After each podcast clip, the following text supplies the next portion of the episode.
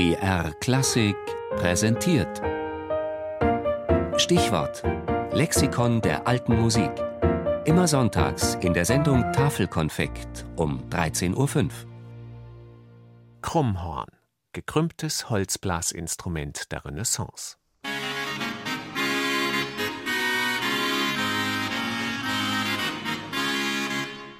Das Krummhorn ist aufgrund seiner Form ein echter Hingucker in jedem Mittelalter- oder Renaissance-Ensemble.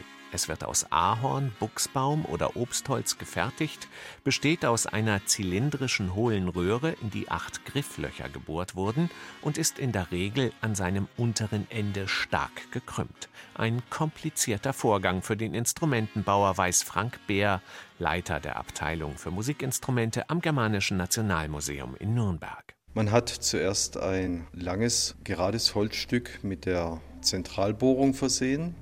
Und dann hat man das untere Ende unter der Einwirkung von Hitze und Feuchtigkeit umgebogen. Es gibt so eine Theorie, dass es nur unter Einwirkung von Feuchtigkeit geschehen ist.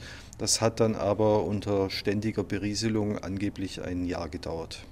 Das Krummhorn war eigentlich ein recht exklusives Instrument, das uns zwar heute auffällt und den Malern und Bildhauern damals auch aufgefallen ist, aber es war bestimmt kein sehr häufiges Instrument. Wer das aufwendig herzustellende Krummhorn im 15. Jahrhundert vermutlich in Italien erfunden hat, ist nicht bekannt.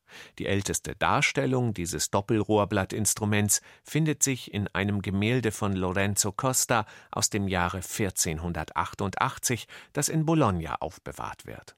Mit Kaiser Maximilians Gefolge gelangte das Krummhorn über die Alpen und verbreitete sich im 16. Jahrhundert hauptsächlich im deutschsprachigen Raum. Die Musikliebhaber der Renaissance betörte sein unverwechselbarer Klang.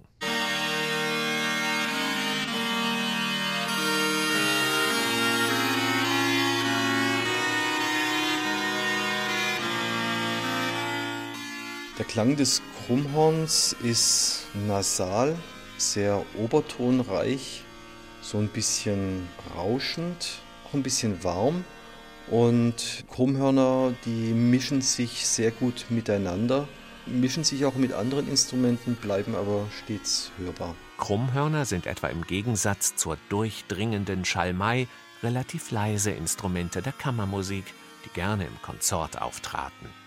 Die Krummhornfamilie reicht vom kleinen Sopranhorn bis hin zum riesigen Großbass. Weil das Doppelrohrblatt nicht zwischen den Lippen des Spielers, sondern frei in einer Windkapsel vibriert, ist es relativ leicht, ein Krummhorn zu spielen. Dafür hat es aber kaum Möglichkeiten der Dynamik, erläutert Frank Beer. Das Krummhorn ist eigentlich auf eine Lautstärke festgelegt. Möchte man lauter spielen und bläst stärker hinein, dann steigt sofort der Ton und wird falsch. Also es ist ein sehr starres Musizieren eigentlich, das man mit Artikulation und Verzierungen lebendig machen muss. Außerdem hat das Krummhorn nur einen sehr geringen Tonumfang von einer None, sofern keine zusätzlichen Klappen angebracht wurden. Wahrscheinlich sind das die Gründe, warum das Instrument im 17. Jahrhundert aus der Mode kam. Das Krummhorn ist einfach kein Soloinstrument und ungeeignet, um damit ausdrucksvolle, nuancenreiche und virtuose Barockmusik zu spielen aber als Konzertinstrument im Krummhornquartett oder gemischt mit anderen Renaissance-Instrumenten entfaltet es noch heute seinen ganz eigenen Charme.